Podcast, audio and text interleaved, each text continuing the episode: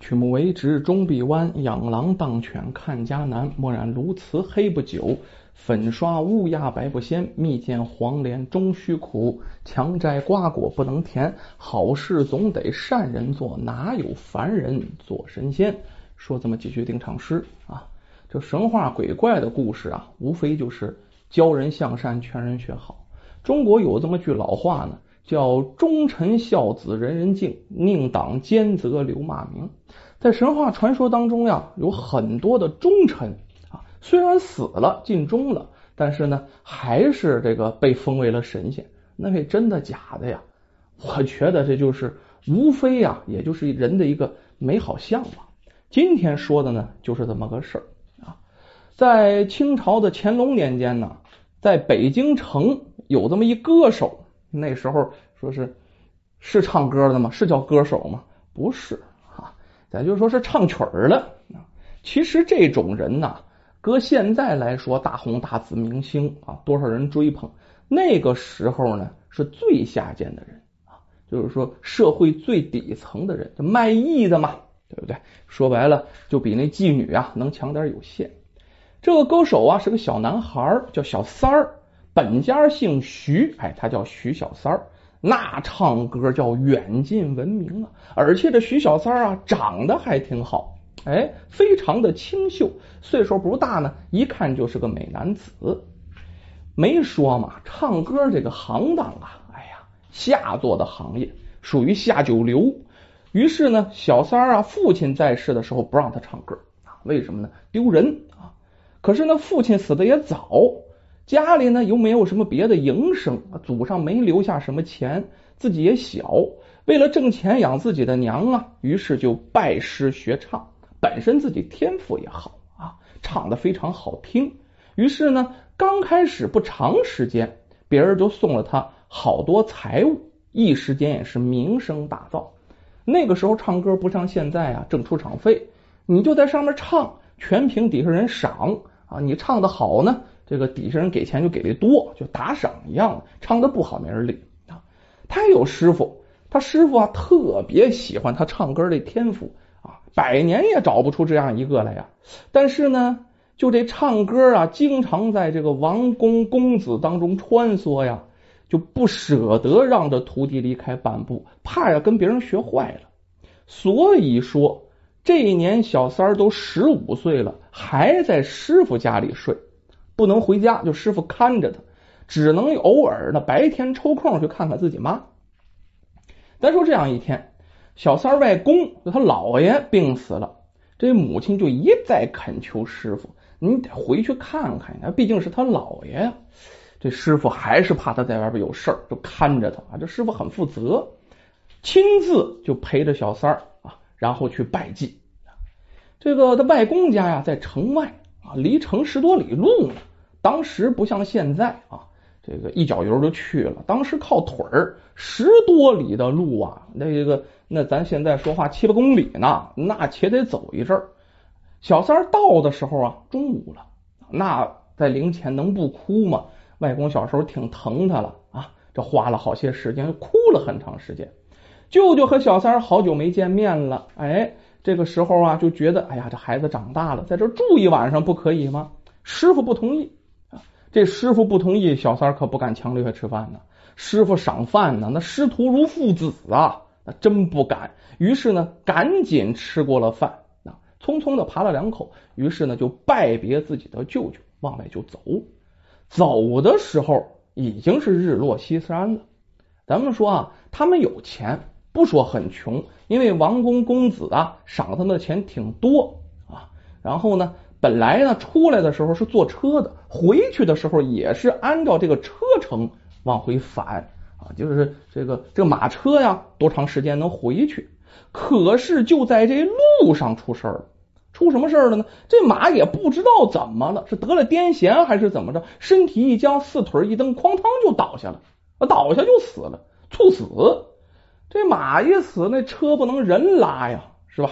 那怎么办呢？没办法。车先扔这，回头再说，就步行往回走。那这个步行跟马车那就差很多了，速度呢也就慢下来了。这个时候不用多一估算啊，这天都已经黑透了呀。当时这个城门啊，天一黑就关门。这师傅就觉得这城门肯定是关了。哎呀，这进不了城，晚上怎么过夜呢？小三是小孩啊，也没什么主意。咱说不可以找个旅社吗？他们啊，这个宿头啊不在这脚边，下一个宿头还就在城门边上。你要走到那城门边上才能才能有啊，这时间还长了，距离还这么多呀，走到城门边上才能有旅社啊。所以说，加快脚步，继续向前走吧。能走到这个这个这个旅社那那就好办了，花点钱住一晚上，第二天开城再进。走的时间呢不算很长。这个按按现在钟表算呢，也就十分多钟，走了一里多地儿。哎，这个时候就出更了。哎，而且那一天呢，咱说这个按农历算呢，是阴历的下旬。什么叫阴历下旬呢？天上没月亮哦，不像那个正月十五啊啊，这个这个这个或者阴历十五啊，那天上大月亮。下旬就是二十九啊、三十啊，就这个样子的，是天上没月亮。天上这没月亮，那时候没路灯啊，那道上就格外昏暗。就在这个时候，两个人心里都嘚瑟的时候，远望在路边的树林当中，好像有一个人影。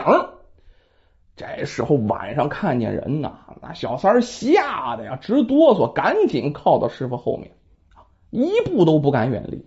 两个人呢，高一脚浅一脚，当时这个路也不平哈。然后一了歪斜的，有时候还还还还摔一跤舞的，然后高一脚浅一脚慢慢往前走。哎，这个时候前方有莹莹的火光闪烁啊，穿过树林，这火光越来越近，越来越近，越来越近，越来越近。怎么是回事呢？原来是有个人呢，手里拿了一个灯笼啊，这个灯笼啊，然后在这个树林当中来回闪着光。其实这挺吓人的呀，你老远就看一亮点来回蹦的。然后呢，被这树干呢遮挡的，一会儿有一会儿没有的，这这这心里受不了。尤其是晚上啊，尤其还是当年啊，这个这个神话鬼怪的故事，大家都信，人都迷信。走近了才看见是个人，手里拿个灯笼。这人也怪，大晚上穿了个黑色的短衣服，戴个大檐帽子啊，就就跟这个咱这么说，长成这个扮成什么样呢？就跟戏台上扮的家仆差不多，就那样了。咱说这师傅跟小三儿啊都害怕。就以为他是鬼，就想往边上躲。没想到这个人看见小三儿，就好像十分熟悉的样子，走到他面前，拉住小三儿的手：“小家伙，怎么逃这儿来了？快随我去见驸马爷！我可是为你受了大罪了。”说完，拉起小三儿就跑。咱说跑可不是一般的跑。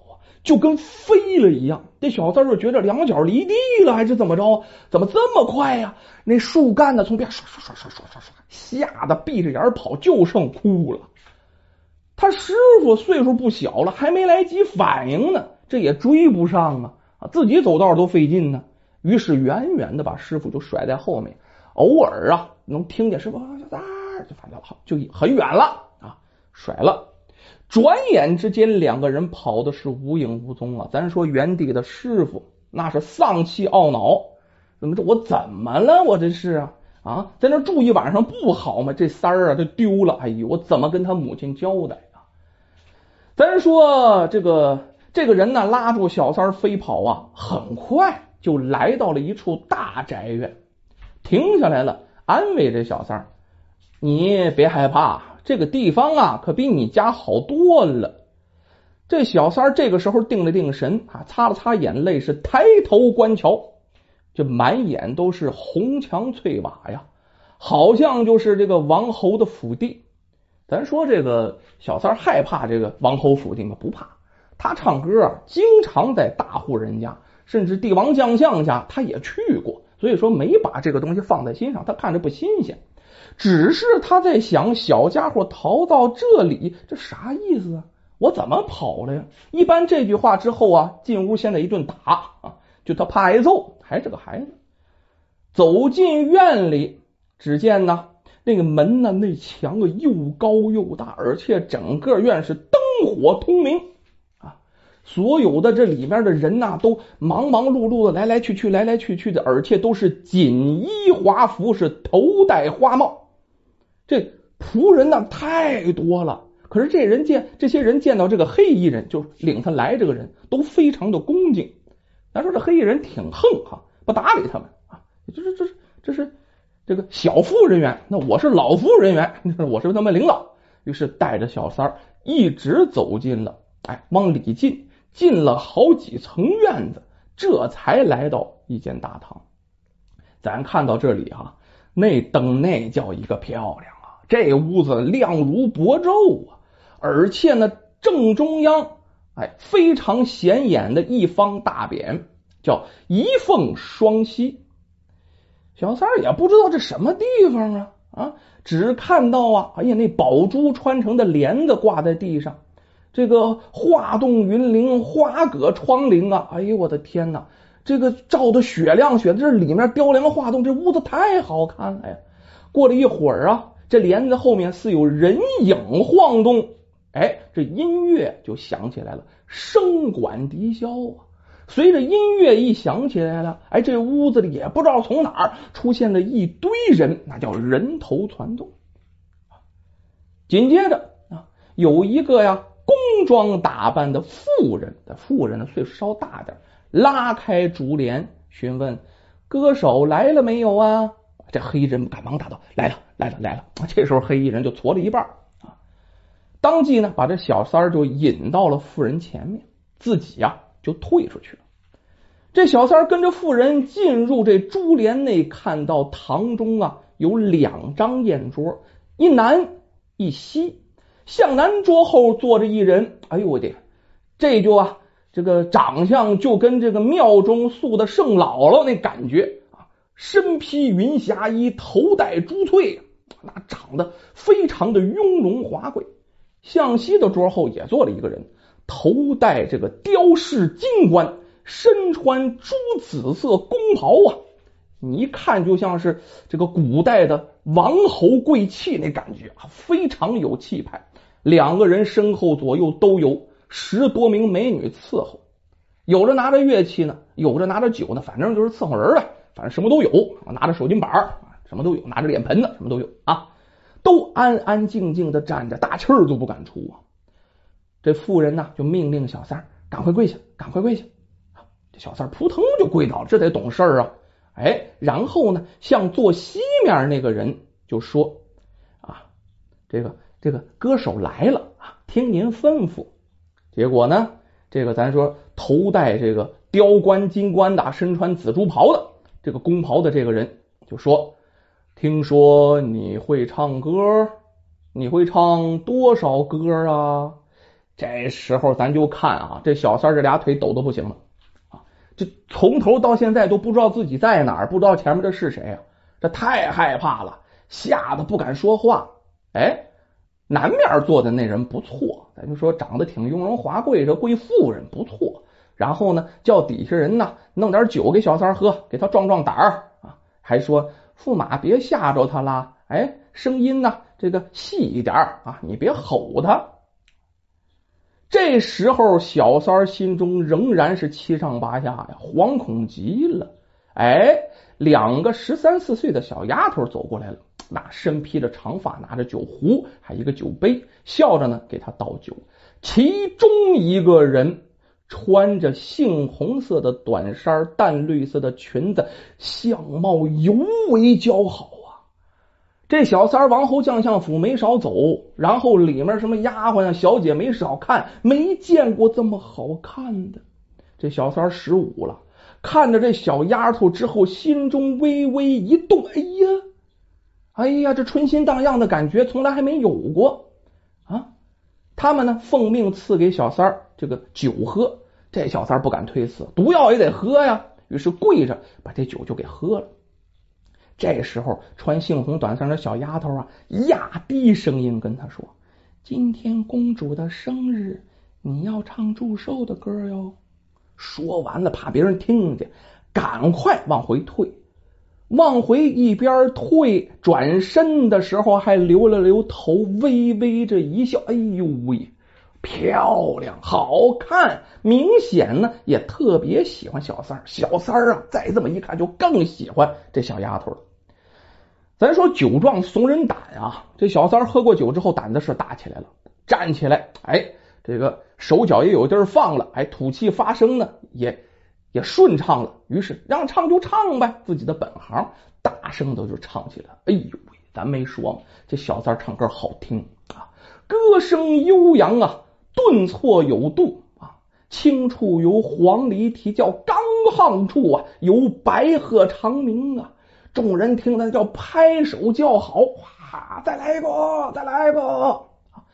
连唱的三曲，那都是祝寿的歌。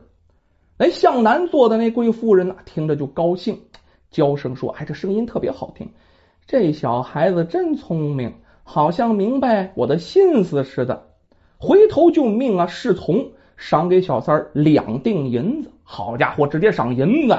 那不多见，出手够大方的。小三儿呢，照例磕头道谢，然后就开始念歌名。就说我还会这些，那时候没有歌单呢，对吧？这个他手里也没带着，就念这歌名，请这贵人选择。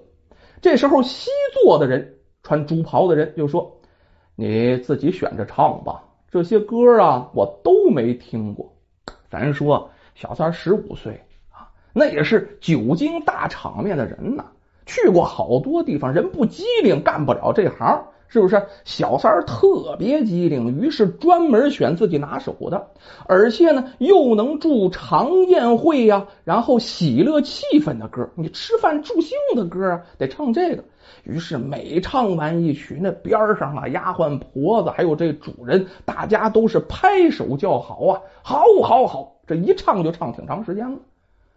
要说这时候什么时间了呢？已经快到半夜了，向南坐的人脸上微微有点倦色，伸了伸腰，对向西坐的人说：“啊，驸马，你再听一会儿哈，我是有些困了。”向西坐的人说：“今天是公主的寿诞呢，特意为你祝寿啊，兴致正浓，为什么就要走呢？再待会儿，再待会儿。”就这样，公主没走啊，又听了两曲，然后呢，这个。驸马对公主说：“这孩子啊，如果想拴住他的心，哼，不容易。一会儿啊，他一定会闹着回家的。为什么不想些办法把他留下来呢？”哎，这公主接着说：“怎么办呢？”哎，这驸马接着答道：“我看他聪明伶俐，哼，男女之间的事儿不会不懂。”假如选一个丫头作为藕丝，咱说什怎么叫做藕丝？就嫁给他，就这意思。大鹏鸟的翅膀都能拴得住，何况这只小小的燕雀呀？这办法是否可行？请公主快决定。这公主听完这儿啊，哈哈的乐。这孩子好大福气呀！驸马爷亲自替他当媒人喽。转过来又对小三儿说。驸马要派一个人陪你，你可以自行选择，免得以后啊埋怨了月老。之后呢，哎，手一挥，就命旁边的丫鬟们排成一排，那四五十岁的搁一边，那不行，就小丫鬟们排成一排，让他选其中的意中人。要说这小丫鬟们都高兴，这小三唱歌唱的太好，而且长得也清秀啊，都愿意跟这小三配对于是就站成了一排。这时候，这这小三儿害羞啊。虽然他这事儿他懂，可是毕竟才十五岁啊，没找过对象，是吧？跟那三十五的是有区别的，是不是？这个谢过公主之后，便仔细观瞧众丫头，没经任何思索，简单的一指，我想要她，不知是不是可以？大家一看。不是别人，正是那个穿杏红短衫的女子。堂上人就哄堂大笑。驸马和公主啊也非常高兴，看来啊他早就是有意喽。于是啊便命侍从在堂边小屋摆设床帐，两个人呢洞房就给布置上了。这时候公主跟驸马都站起来了，丫鬟们啊这个拿着灯笼在前面引导就走了，簇拥着都离开了。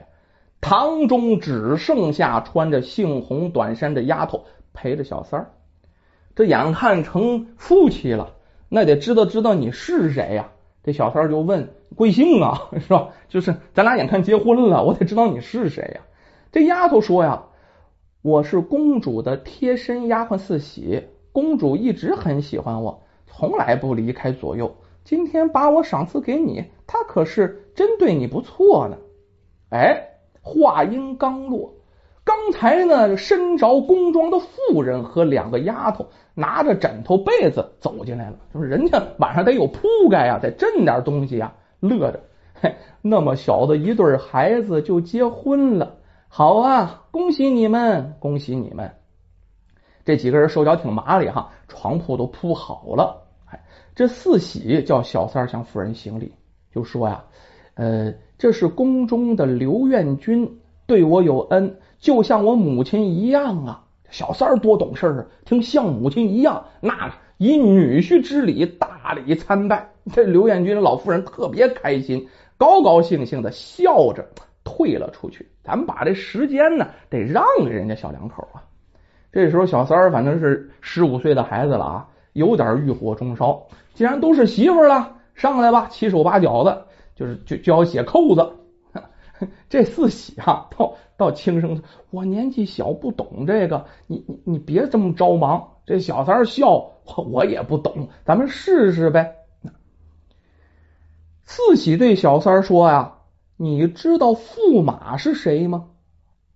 我才来，我怎么知道？我也不太清楚，只是听说呀，他姓巩啊，是明代末年人，明亡时全家殉难，离现在呀已有一百多年了。可是上帝垂怜呐，他一片忠心，命他主管渝北一带的祸福。这里是他的坟茔，你怎么来到这里了呢？这小三儿刚才啊，脑子里还不琢磨好事呢，琢磨怎么跟自己媳妇睡觉呢。这会儿一点都不想了，吓得哇一声就哭出来了。我的妈呀，这怎么是坟地呀？这是！这四喜赶忙上去捂住他的嘴，别出声，恐怕隔壁有人呢。我既然嫁了你，就一定要跟你讲真话。你只要把我当妻子啊。你也就不会长久的留在这里。这时候小三不哭了，两眼死死的盯住啊他这媳妇儿。那难道你不是鬼吗？我是鬼呀，不过呃，随你出去后啊，就可以变成人。我家乡离这里呀半里多，本来是好端端的人，得了流行病，汗发不出来，突然就暴毙了。我父母不忍心抛弃我，把我埋在这个公主坟侧。这驸马呀，管这一片啊，查我的死籍，发现我的阳寿还没完，但呢也无法复生了，就给我吃了些药，救活了我，留着我当丫头。我现在可以说是一半生一半死。这小三听着不信呐，但凡是鬼呀，呃，没有血，如果有的话，血色也很淡。你不信的话，我可以拿金钗刺我的大腿。那说到这，小三儿也不咋害怕了，他就是鬼呀，也没心害我，不是不忍心。刚在犹豫呢，这时候四喜已经拔出发簪了啊，把发簪头上有发簪，猛的噗就刺了一下，顿时是血流如注，而且都是鲜红鲜红的。这小三他才相信了他的话啊，便和四喜一起商量怎么逃走的事儿。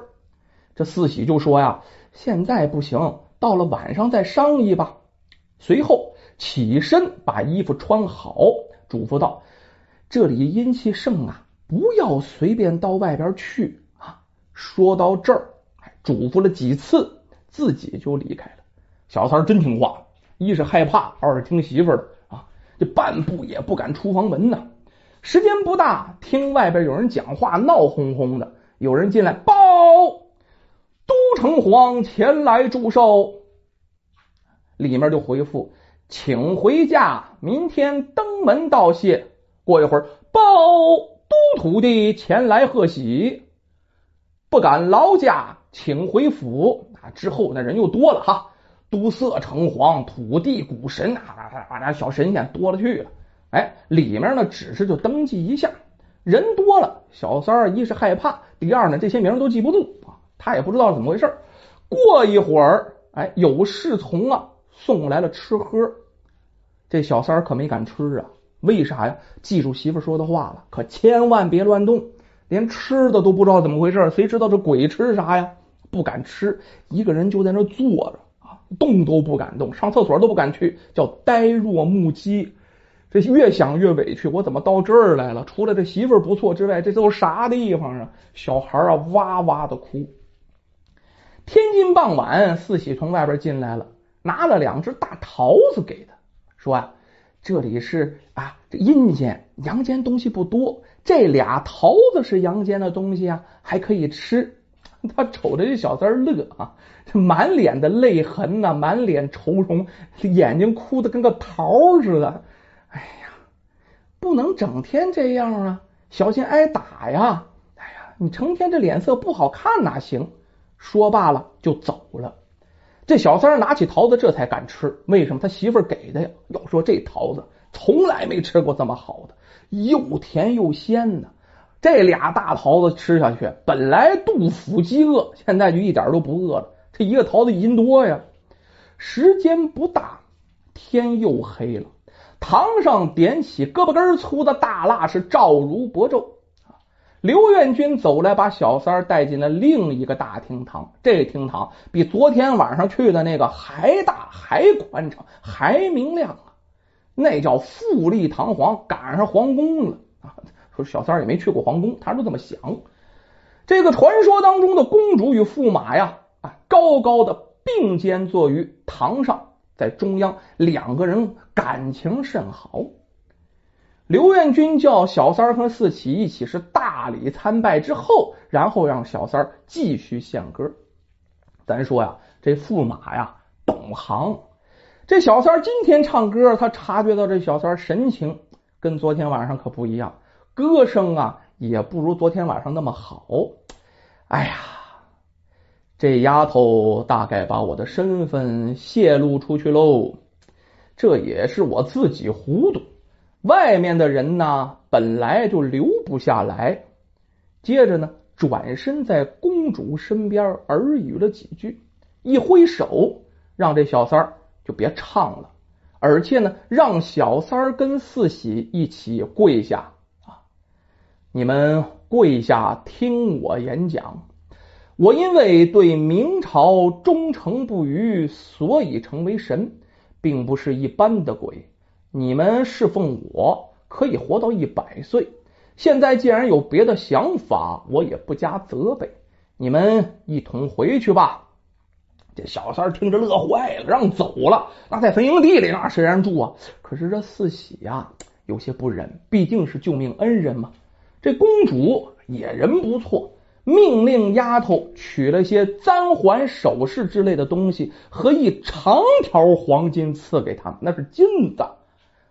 然后对这小三说：“你回去要成家立业，不要再去学唱歌了。这个职业太下贱啊！别连累着我的丫鬟也脸上无光。”那两个人呢，磕头如鸡奔碎米一般的说不尽的好话，跟万分感激之情。这驸马听完了之后啊，这个也不让他们这样，那什么时候是个头去？就让这刘元军带领他们出去了。然后还是那个领小三进来的黑衣人，把他们就送回人世间。小三夫妇刚走出高墙，回头一看，府地不见了，什么高墙府地呀，红砖绿瓦全没有了，只有一座古墓巍然耸立在大路左侧呀。这下他更相信四喜说的话了，就跟四喜商量。咱上哪儿去呀？咱说这四喜有主意啊，嗯，不能再在这里住了。我住这里一出来呀，必定是引人们怀疑，大家都知道我死了呀。哎，可以先到附近的州郡找个地方安家，等咱都收拾停当了，赶快把你母亲接过来奉养。这个办法比较妥帖。小三儿啊，现在是六神无主啊。哎，看媳妇说的对，都听他的吧。当时因为天黑走不了，俩人就蹲在树底下休息休息，这个互相依偎着躲避寒霜。天一亮就往附近的村镇处赶路！小三儿不忍心让媳妇儿走路，咱说现在也不是没钱，公主给了不少钱了，租了一辆车，让四喜呢坐在车上，两个人是往东行驶，可没少走了，走了两天就来到了渝州。他们又拿出黄金呢，又买田，又置屋，哎，就跟乡下的这个土豪富绅一样，全都安置好了之后，那也有仆人了，来命仆人把母亲接过来同住。咱说刚开始，这个师傅因为在半路上把小三给丢了，怕小三他娘去告官，不敢回家。那回去他娘问他怎么弄啊？可是呢，这一不回家呢，小三他母亲天天哭着想儿子，儿子哪去了呀？于是穷病交加呀，生活越来越困难，眼看就支撑不住了。哎，这时候小三回来了，派的人回来了，把母亲就接去了，又写了封长信，哎，给师傅啊，把自己呀在渝州安家，生活很好。这样的事儿告诉师傅，师傅对自己不错呀，又送了不少银钱，让师傅啊放心。哎，师傅接到信了，这才敢回家。说是这送信的也不容易哈，找了他师傅都不容易，人家跑了半个多月。一年多以后，有人从渝州来到京城，这师傅赶快就问徐小三的消消息啊！嗨，据来人说啊，徐小三过的是格外幸福，他母亲的身体也好了，而且啊，他媳妇儿已经给他生了一个大胖小子。